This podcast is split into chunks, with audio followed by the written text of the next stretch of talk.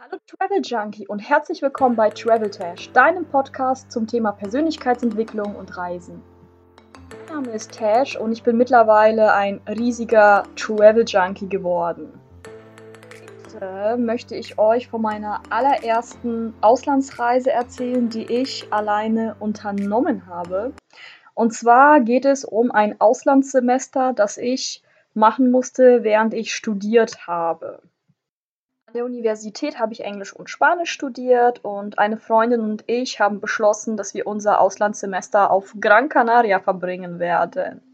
Also beim ersten Mal, als ich alleine bin ins Ausland, wirklich nur mit einer Freundin, war für mich eine sehr neue Situation. Ich war richtig nervös, ich konnte auch Tage vorher nicht schlafen.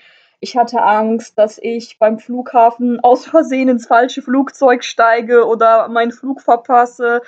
Ich war auch zu dem Zeitpunkt jahrelang nicht mehr an einem Flughafen gewesen. Ich glaube, meine letzte Reise habe ich da gemacht als Teenager mit meiner Mutter und ich konnte mich auch gar nicht mehr erinnern, worauf ich alles achten muss.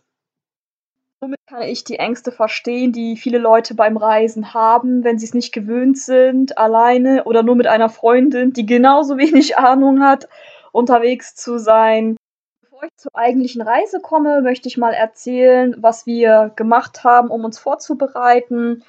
Also es ist wichtig zu erwähnen, dass ich an der Universität Spanisch studiert habe und schon ein A2, B1 Niveau hatte, als ich nach Spanien gegangen bin. Also ich konnte schon sprechen, jetzt vielleicht nicht über Politik oder Wirtschaft, aber ich konnte mich verständigen, sage ich mal so.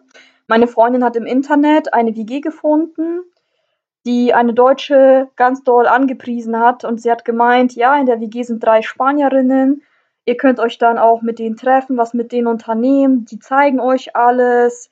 Und wir waren halt total neugierig, wir waren auch beide sehr happy, sehr euphorisch, dachten, cool, dann sprechen wir den ganzen Tag nur Spanisch und unternehmen was, haben dann auch schon lokale Kontakte. Und natürlich kam alles anders. Ja, also meine Eltern haben mich zum Flughafen gebracht, sich von mir verabschiedet. Für meine Familie war das sehr schwer, mich wirklich für ein halbes Jahr wegzulassen. Und man muss dazu sagen, Gran Canaria ist auch fünf Flugstunden von Deutschland entfernt.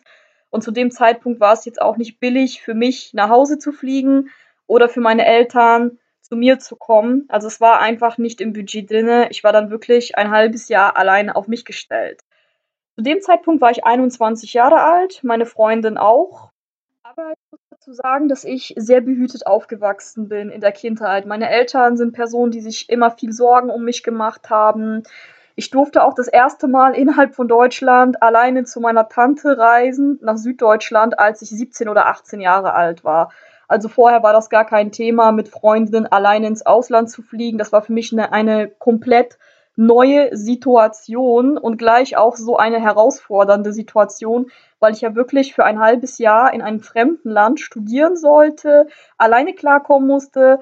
Damals war es so, wenn ich Probleme hatte, konnte ich immer zu Mama und Papa kommen, aber in Spanien war halt niemand für mich da. Und meine Eltern sprechen auch weder Spanisch noch Englisch, also hätten sie mir auch nicht großartig helfen können.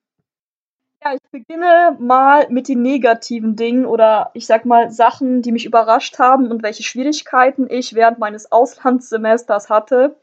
Es war erstmal die Ankunft. Also meine Freundin und ich, wir sind fünf Stunden geflogen. Zu dem Zeitpunkt war es in Deutschland schon kalt. Es war September. Wir beide hatten eine lange Hose an, eine Lederjacke an, hatten beide einen riesigen Koffer plus ein riesiges Handgepäckstück und dazu noch unsere Laptoptasche mit dem Laptop. Und erstmal mussten wir drei Stunden auf Gran Canaria in Las Palmas, der Hauptstadt, in der Mittagshitze warten, bis eine der Mädels zu Hause war. Also das fand ich schon ein bisschen doof, dass sich keine irgendwie freigenommen hat oder irgendwie eine Freundin beauftragt hat, uns den Schlüssel zu geben, weil man ist einfach nach acht Stunden total ausgelaugt. Ja, nachdem wir drei Stunden in der Hitze gewartet haben, kamen wir dann an, in der Wohnung und haben halt die eine Spanierin kennengelernt, was mich total überrascht hat und was ich zu dem Zeitpunkt auch als selbstverständlich gesehen habe, war Gastfreundlichkeit. Also ich muss dazu sagen, ich komme aus einer russischen Familie und für mich ist Gastfreundlichkeit einfach das A und O. Und wir haben nicht mal was zu trinken angeboten bekommen, nichts zu essen, also gar nichts. Ich habe jetzt kein Drei-Gänge-Menü erwartet und kein Willkommenskomitee, aber zumindest, hey Mädels, ne, ihr seid hier fünf Stunden hergereist, ihr habt drei Stunden gewartet, kommt, ich habe hier wenigstens einen Tee für euch und Kekse. Also nichts dergleichen kam. Sie hat uns halt gefragt, ob wir Hunger haben. Wir haben gesagt, ja. Und sie hat gesagt, ja, hier gibt es viele Restaurants. Also das war für mich erstmal so komisch. Natürlich ist diese Spanierin kein Paradebeispiel für alle Spanierinnen. Und das war vielleicht auch eine Ausnahme. Ja, was mich ja total enttäuscht hat, war, dass wir auch wirklich von allen Leuten dort ziemlich allein gelassen wurden. Aber darauf komme ich gleich nochmal zurück. Ja, was mich als zweites schockiert hat bei meiner Ankunft, war der Zustand der Wohnung. Also ich bin selber ein Mensch, ich bin ein bisschen chaotisch, ich bin nicht penibel, was Sauberkeit betrifft, aber eine gewisse Grundsauberkeit erwarte ich schon. Also ich kam da an, die Toilette, die war so dreckig. Die Fliesen, die hatten eine ganz andere Farbe, die waren irgendwie schwarz, alles war voller Haare und Stoppeln und keine Ahnung was. Also ich hatte den Schock meines Lebens, wirklich. Auch die Wohnung in den Ecken war es wirklich schwarz, als ob man da ewig nicht mehr geputzt hat. Und ich habe mich auch so geekelt, da auf Klo zu gehen. Also an dem Abend hatte ich echt den Schock meines Lebens. Ich dachte, ich steige gleich in ein Flugzeug und fliege nach Hause. Ja, mein Zimmer war natürlich auch nicht das, was ich in Deutschland gewöhnt bin. Es hieß im Internet, das sind zwei große Zimmer, nur dass ich dann feststellen muss, dass Spanier unter groß was anderes verstehen als ich. Also groß ist für mich ein Zimmer ab 15 Quadratmeter. Mein Zimmer war eine Besenkammer, hatte vielleicht 6 Quadratmeter, da passt halt nur ein Bett rein, so ein kleiner Schrank und ein kleiner Schreibtisch. Am meisten fand ich den Zustand der Wohnung einfach schlimm. Also ich finde es nicht schlimm, wenn die Möbel alt sind, was mich ehrlich gesagt gewundert hat, weil zwei der Spanierinnen ja auch gearbeitet haben. Die hatten da richtig alte, zerranzte Sofas im Wohnzimmer stehen. Die Möbel war richtig ungepflegt, aber gut, wenn die Leute halt nicht viel verdienen, kann ich es verstehen. Aber eine gewisse Grundsauberkeit muss für mich einfach da sein. Ja, das andere war halt, dass keiner wirklich für uns da war. Also diese drei Mädels. Die eine war irgendwie immer weg, die zweite, mit der haben wir uns auch gar nicht verstanden und die dritte, ja, war noch okay. Aber keiner hat sich dann mal um uns gekümmert oder sich mal vernünftig mit uns unterhalten oder mal mit uns unternommen oder uns mal Informationen gegeben oder etwas gezeigt. Also es war natürlich halt schon so meine Vorstellung, dass sie sich zumindest mal einen Tag Zeit nehmen und sagen, hier Mädels, da geht's zum Strand, komm, wir gehen mal zusammen zum Strand. Also dem war nicht so. Was ich halt sehr schade fand, weil wir ja schon Spanisch gesprochen haben, es ist nicht so, dass wir da kein Wort Spanisch verstanden haben. Und für mich war es auch enttäuschend. Ich habe ein paar Monate vorher im Internet durch eine Facebook-Gruppe einen jungen Mann kennengelernt, einen Einheimischen von Gran Canaria. Und er hat zu mir auch gemeint, ganz groß angepriesen, ja, wenn du da bist, was brauchst auf Gran Canaria, dann treffen wir uns, ich helfe dir, ich bin für dich da. Also in den ganzen sechs Monaten hat er nicht einmal für mich Zeit gefunden. Das war für mich auch eine sehr enttäuschende Situation. Genauso war es halt auch mit Leuten von der Uni. Sie haben halt gesagt, ja, wir sind für euch da und helfen euch. Im Nachhinein mussten wir doch alles alleine machen. Ja, es ist vielleicht auch so eine interkulturelle Sache auf Gran Canaria. Die Leute reden viel, aber im Nachhinein passiert nichts. Also ich muss dazu sagen, wenn man aus Deutschland kommt, ist es schon eine Tugend, seine Versprechen zu halten und zu seinem Wort zu stehen. Natürlich machen das nicht alle Deutschen, aber es ist hier schon so ein Standard, ja. Ein Deutscher, der sagt nicht, ich bin für dich da und ich helfe dir und im Nachhinein kommt nichts von ihm. Und bei denen ist es halt, äh, denke ich mal, so eine Art Höflichkeit. Also man sagt dann zwar so, ja, ich helfe dir, bin für dich da, aber man meint es nicht wortwörtlich. Und ich habe es zu, der, zu dem Zeitpunkt wortwörtlich genommen. Mein zweiter Schock auf Gran Canaria war die Bürokratie. Also da habe ich mich wirklich so viel geärgert und so viele schlaflose Nächte gehabt. Das kannst du dir gar nicht vorstellen, ehrlich. Du kannst dir das nicht glauben. Ich brauchte halt ein Dokument, eine Unterschrift, damit ich Auslands-BAföG bekomme. Ich musste wegen dieser blöden Unterschrift, da musste ich drei Wochen hinterherrennen. Ich war fast jeden Tag beim International Office, das war dieses Auslandsbüro, das alle Angelegenheiten der Austauschstudenten geklärt hat. Und da musste man auch mal eine Stunde oder eineinhalb Stunden anstehen, also eine riesige Schlange in der Hitze. Im Nachhinein hieß es immer nur mañana, also was morgen bedeutet auf Spanisch. Oder komm nächste Woche wieder. Also ich habe mich so geärgert, ich habe fast kein Auslands-BAföG bekommen. Ich musste dann das BAföG-Amt kontaktieren und sagen, entschuldigen Sie bitte, Sie wissen, wie es in Spanien ist, da läuft die Bürokratie anders. Ich bin wirklich jeden Tag beim International Office, aber da passiert einfach nichts. Am Ende des Aufenthalts haben die auch meine Dokumente verloren, die ich brauchte, damit das Auslandssemester in Deutschland anerkannt wird.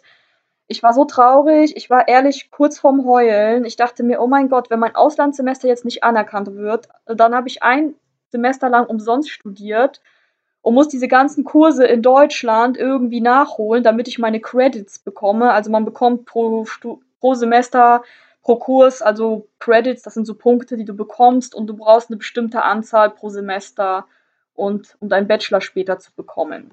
Jedenfalls musste ich dann meinen Koordinator in Deutschland kontaktieren, der war zu dem Zeitpunkt im Urlaub. Und es war so ein Prozess, die Dokumente neu zu beschaffen. Und ich musste die hin und her faxen, alle Unterschriften von allen Dozenten wieder einsammeln. Also es war für mich echt schwer. Ja, der dritte Schock war ja das Verhalten der Männer.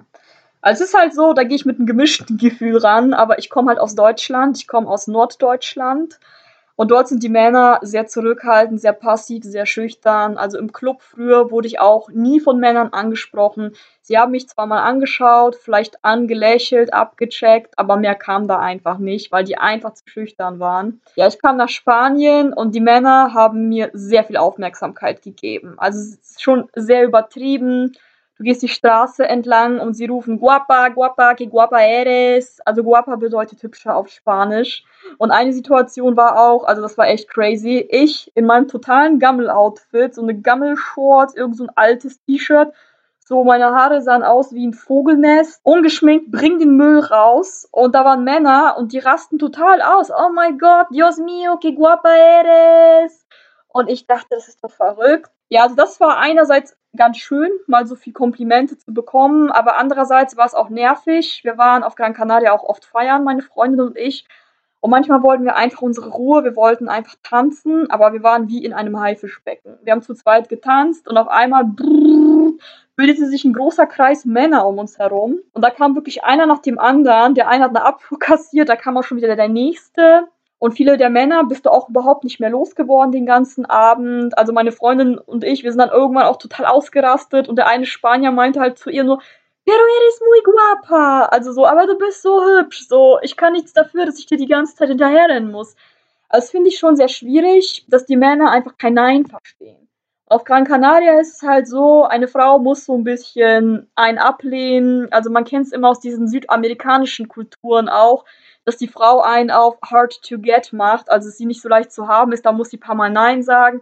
Das bedeutet für den Mann einfach, dass er härter, härter kämpfen muss. Aber wir kommen halt aus Deutschland. Für uns ist Nein heißt Nein, Tschüss und fertig. Aber kommen wir nun mal zum Unileben. Also an der Uni war es für mich sehr seltsam, dass da so sehr auf Anwesenheit geachtet wurde. Es war für mich auch sehr schwer, weil ich halt krank geworden bin. Ich hatte so eine extreme Erkältung. Ich habe manchmal solche Hustenanfälle bekommen und die Dozenten wollten dann immer so einen Krankenwagen holen. Dann meine Freundin gesagt, nein, das ist normal. Die hustet jetzt und nichts hat geholfen außer Rum. Dann habe ich immer so eine kleine Flasche Rum mitgehabt, die ich dann unterm Tisch immer so einen Schluck genommen habe, weil nichts geholfen hat. Ich habe wirklich so einen extremen Hustenanfall und ich habe mich dann eine Stunde auch nicht mehr einbekommen von diesem Hustenanfall. Und die Ärzte haben einen auch nur einen Tag krank geschrieben. Ich konnte jetzt auch nicht jeden Tag zum Arzt rennen, zumal es auch echt schwierig war, in diesem Medizinspanisch. Also ich kam da immer mit meinem Wörterbuch, habe mir immer aufgeschrieben, welche was ich habe, habe ich vorher zu Hause im Internet nachgeschaut, kam mit meiner Liste zum Arzt. Du durftest nur eine bestimmte Anzahl an Fehltagen haben. Ich kann mich nicht mehr genau erinnern, aber ich glaube, du durftest nur dreimal nicht da sein, weil sonst hast du den Kurs nicht bestanden. Und dort wurden auch mal Unterschriftenlisten verteilt, also war ganz schlimm, wie in der Schule. Das war ich einfach gar nicht gewöhnt aus Deutschland zu dem Zeitpunkt, als ich meinen Bachelor gemacht habe, war es einfach so, du kommst oder nicht, das war den Dozenten egal. Aber die Spanier sind in der Uni viel behüteter und zu dem Zeitpunkt war es auch so, dass die spanischen Studenten auch früher mit dem Studieren angefangen haben, also mit 18. Und zu dem Zeitpunkt, als ich noch jünger war, war es so, dass die meisten Leute mit 20, 21 mit dem Studium angefangen haben. Und ich merke dann halt auch immer so diese Reife ob du 18 bist oder 21. Also es ist einfach auch ein großer Unterschied. Ich komme nun zu den positiven Dingen. Was ich schön fand, ich fand die Stadt Las Palmas total schön. Also sie ist sauber, diese ganzen Palmen, diese ganzen Hibiskusrosen, bunte Blumen. Es ist so schön da, du kannst da so schön rumspazieren. Wir haben auch nur fünf Minuten zu Fuß vom Strand gewohnt, Playa de las Canteras, äh, echt schöner Strand. Und der hintere Strandabschnitt, der ist halt so, so ein schwarzer Sand, weil es dieses Lavagestein ist, also Lavagesteinsand. Ja, was mir am besten gefallen hat, war natürlich das Wetter. Also wir waren dort vom September bis Februar und im Dezember, ich weiß noch, am 1. Dezember hatten wir 28 Grad, lagen am Strand im Bikini, während unsere Freunde in Deutschland natürlich alle mit dicker Jacke und Pullover rumgelaufen sind das hat uns halt am meisten auch überzeugt, dorthin zu gehen. Wir wollten einfach Sommer. Und ich war so braun. Ich war in meinem ganzen Leben nie so braun wie auf Gran Canaria, weil ich ja auch wirklich sechs Monate gutes Wetter hatte. Gut, am Ende, Ende Dezember, Januar, Februar war es halt schon bewölkt in Las Palmas und nicht so warm. Aber es ist jetzt nicht wie in Deutschland. Du hast dann da einfach 18 Grad. Und ich finde das auch total toll, wenn du dann halt abends feiern gehst, du brauchst keine Jacke, nicht. Und in Deutschland musst du ständig deine ganzen Klamotten da mitschleppen. Was ich auch richtig geil fand, die Partys.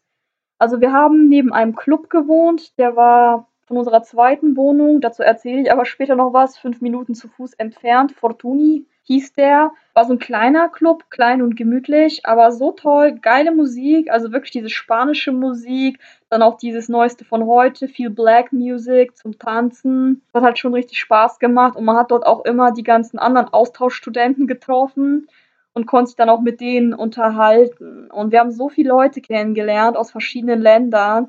Das hat auch echt Spaß gemacht. Was ich auch mega cool fand, es gibt eine Organisation, die gibt es überall in Europa, an allen Unis, die heißt Erasmus on Tour. Und die sind darauf spezialisiert, also Touren für Austauschstudenten zu organisieren. Also sprich, man macht Städtetouren, zum Beispiel in Deutschland, sprich, man fährt mal nach Berlin, nach München und organisiert dort Aktivitäten. Und man gibt, es gibt auch verschiedene Aktionen von denen. Und unsere Erasmus on Tour Crew, die hat uns ein Boot gemietet, so ein riesiges Boot. Und wir sind mit allen Austauschstudenten im Bus an die Küste gefahren, dann auf dieses Boot drauf und dann gab es halt auch dort Cocktails und alles, Musik und wir haben gefeiert. Das war richtig geil. Das war auch so meine erste Bootsparty. Ich war so, ich habe mich an dem Tag so glücklich gefühlt. Ich dachte, ey, ich komme mir vor wie so eine reiche Ischel auf ihrer schicken Yacht mit ihren ganzen coolen Freunden. Das war echt cool. Auch gab für Studenten allgemein war so ein Organisator, der hieß Kiwi Club. Also konnte man bei Facebook auch folgen das war so, ja, die haben halt für Studenten günstig Aktivitäten organisiert und ich war dort auch das erste Mal Paragliden. Das war so geil. Damals habe ich 50 Euro bezahlt, was ja auch echt günstig ist und bin dann mit diesem Paraglide, natürlich mit einem Profi, nicht alleine übers Meer geflogen. Und das war für mich so Wahnsinn. Es ist so ein überwältigender Ausblick. Du hast auch auf Gran Canaria so ein bisschen Berge und dann hast du das weite Meer und den blauen Himmel und das ist so schön. Also ich dachte, ich fange gleich an zu weinen wegen so viel Schönheit. Auch ganz angenehm finde ich halt diese Lockerheit der Spanier. Also manchmal geht es mir auf den Keks, dass sie sehr unpünktlich sind. Wenn du Spaniern sagst, wir treffen uns um 8, kommt ja um 10 oder gar nicht. Also die sind so ein bisschen Larifari. Aber es ist halt auch so ein gemütlicher Lebensstil. Also damals mit Feiern, du gehst halt erst um halb eins in den Club. Du kannst dich in Ruhe fertig machen, in Ruhe duschen, in Ruhe mit Freunden vorglühen. Du hast diesen Zeitdruck einfach nicht. In Deutschland lebt man halt sehr stark nach Zeit und nach Termin. Und ehrlich gesagt stresst mich das auch manchmal ein bisschen. Ich fand das auch mega cool mit den Dozenten, also die ganzen Profs. Wir haben uns halt gegenseitig geduzt. geduzt. Wir hatten eine Dozentin aus Irland, die hieß irgendwie Geraldine.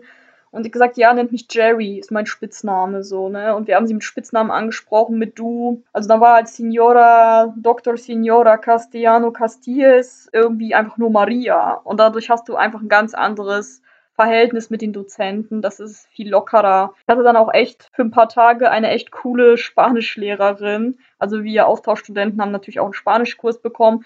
Und die war einfach so witzig, also das war ich überhaupt nicht gewöhnt, weil die hat auch immer so Witze gemacht und hat gesagt, ja, ihr braucht einen spanischen Freund, dann lernt ihr ganz schnell Spanisch und ja, viele spanische Männer stehen auf Blondinen. Schade, dass ich dunkelhaarig bin und die hat einfach so einen Humor gehabt.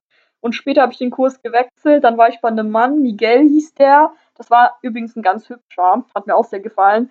Und dann hat er irgendwie so gesagt, auch zu mir einmal, dass ich hübsch bin, ne? Und das, das sagen Professoren ja in Deutschland normalerweise nicht zu einem auch mega cool ist in Spanien, die öffentlichen Verkehrsmittel sind mega billig. Also du zahlst 1 Euro für den Bus, aber es ist halt überall in Spanien so. Busse heißen auf Gran Canaria übrigens Wawa, Guagua geschrieben.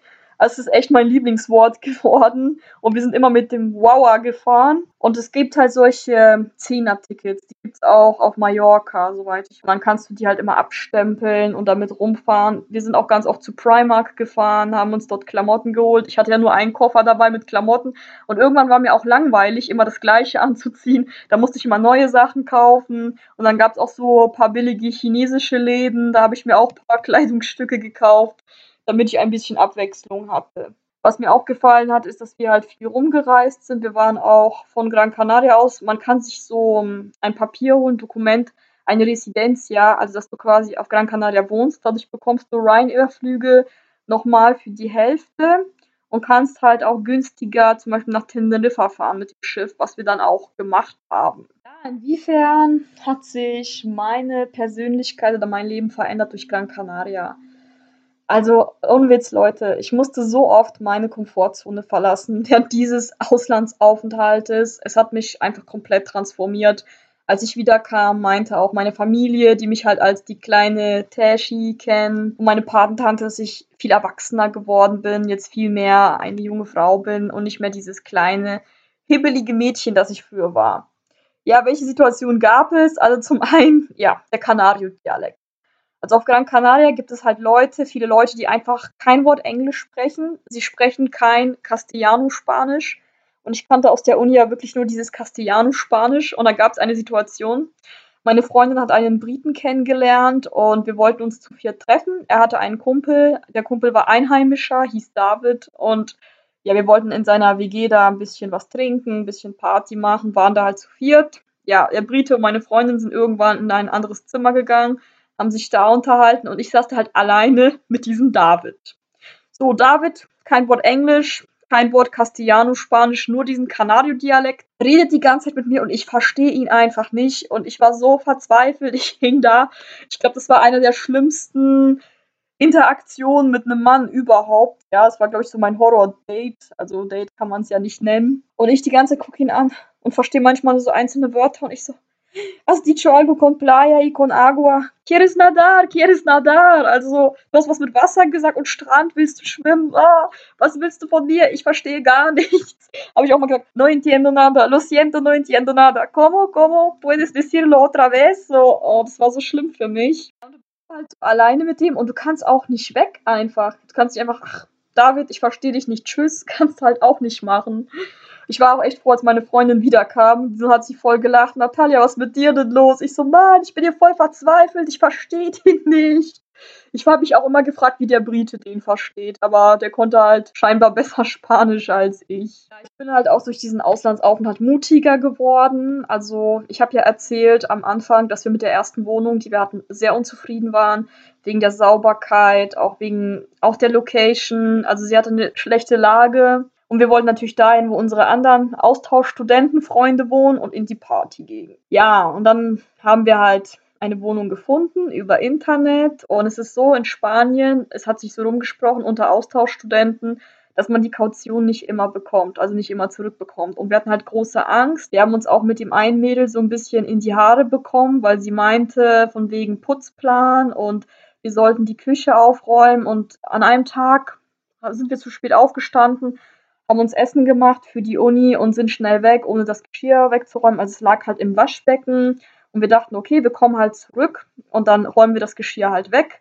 Sind aber dann noch schnell in den Supermarkt rein, kamen wieder und da stand die eine Spanierin so mit verschränkten Armen, stinke wütend und sagt, ja, ihr könnt nicht euren ganzen Scheiß hier rumliegen lassen. Also er hat wirklich sehr aggressiv mit uns geredet und ich stand da, also ich war irgendwie wütend so, aber ihr kennt das, es ist einfach so eine andere Sprache und du kannst dich in dem Moment, wo du so emotional bist, nicht ausdrücken. Und wir standen beide, also ich war stinkewütend und hab, hätte am liebsten gesagt, willst du mich verarschen oder was? Ich kam mir an, die Wohnung sieht aus wie Sau, das Bad sieht aus wie Sau. An dem einen Tag, als wir das Bad geputzt haben, meine Freundin und ich, kam mal diese eine Spanierin, guckt uns an, hat uns nicht mal geholfen und sagt so, ja, hat die, das Mädchen, das vor euch hier gewohnt hat, das Bad nicht sauber gemacht oder was? Wieso nein? Das sah aus wie Sau, da waren überall Haare und keine Ahnung was, also richtig eklig. Und die hat einfach nichts dazu gesagt, ganz komisch. Jedenfalls sind wir dann mit so einer, in so einer Nacht- und Nebelaktion ausgezogen und wir hatten so Schiss. Also es war so Adrenalinkick pur. Wir haben extra gewartet, dass keiner zu Hause ist, haben unsere ganzen Sachen gepackt und sind einfach weg. Wir haben vorher angedeutet, dass wir was anderes suchen, aber ja, die eine wollte halt von uns die komplette Monatsmiete trotzdem haben, obwohl es am Anfang des Monats war und ja, sie hatte ja noch unsere Kaution und wir haben einfach gedacht, soll sie halt die Kaution als Monatsmiete nehmen. Ja, was mich auch sehr gestärkt hat, ich bin ein Mensch, ich war zu diesem Zeitpunkt, konnte ich nicht vor Leuten sprechen. Also ich konnte jetzt keine Referate halten. In der Schule, mir war so schlecht, bei dem einen Referat bin ich fast in Ohnmacht gefallen, weil ich so eine Panik hatte. Und auch in der Uni, ich war dann den ganzen Tag nervös, konnte nachts nicht schlafen, hatte Bauchschmerzen. Und ich hatte einen Dozenten, der hat echt einen Narren an mir gefressen. Also ich hatte einen Kurs belegt zum Thema Dolmetschen und dann musste ich halt von Englisch nach Spanisch dolmetschen, was für mich ja beides Fremdsprachen sind. Und es ist halt echt schwer, aus diesem Affekt heraus da die richtigen Wörter zu finden. Und ich musste jedes Mal nach vorne und dolmetschen. Jedes Mal. Und es war für mich so schwer. Er hat auch eine andere gefragt aus unserer Uni, die hat von Anfang an gesagt, nein, ich spreche kein Spanisch. Und ich war natürlich eine, habe gesagt, okay, ich probiere es. Klar, es ist beides für mich eine Fremdsprache. Naja, stand ich jedes Mal vorne. Und das Krasse ist, irgendwann war es mir einfach egal. Und ihr müsst euch halt vorstellen, es ist so, du stehst da, du musst in eine Fremdsprache das alles so dolmetschen. Es ist für dich schwer, du bist sowieso schon nervös. Dann noch in einer anderen Sprache. Aber irgendwann war es mir egal, was die anderen Leute von mir denken, wie ich hier rüberkomme, ob ich das richtig mache, wie ich spreche ich habe dann einfach so mein ganzes Außen ausgeblendet. Wir mussten auch ein paar Mal Referate halten auf Spanisch und ich wurde dann irgendwann so sicher, dass es mir irgendwann ganz egal war. Und mittlerweile mache ich das ja auch beruflich. Ich spreche oft vor Leuten, auch manchmal vor vielen Leuten und es interessiert mich einfach nicht mehr. Und in dieser Hinsicht bin ich sehr gewachsen.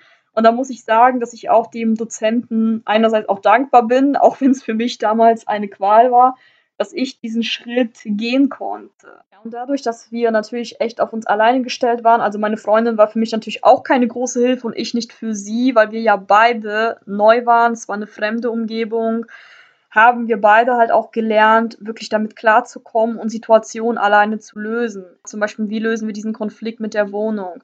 Den Mut zu haben, zu sagen, okay, wir ziehen jetzt um, diese Umgebung tut uns nicht gut, macht uns nicht froh, wir wollen in eine andere Umgebung. Das hat uns einfach stärker gemacht. Ich bin viel lockerer geworden, selbstständiger, angstfreier und ich präsentiere mich halt auch durch diesen Auslandsaufenthalt ganz anders. Und man lernt dann halt auch viel über sich. Also man lernt wirklich sich selber und seine Kultur kennen, weil so Kultur ist einfach das, was für dich selbstverständlich ist. Sowas wie Gastfreundlichkeit, das ist Kultur und ist einfach in, bei anderen Leuten nicht selbstverständlich. Genauso wie diese Hilfsbereitschaft. Ich sage, was ich meine. Und ich meine das dann auch wirklich so. Das ist nicht selbstverständlich.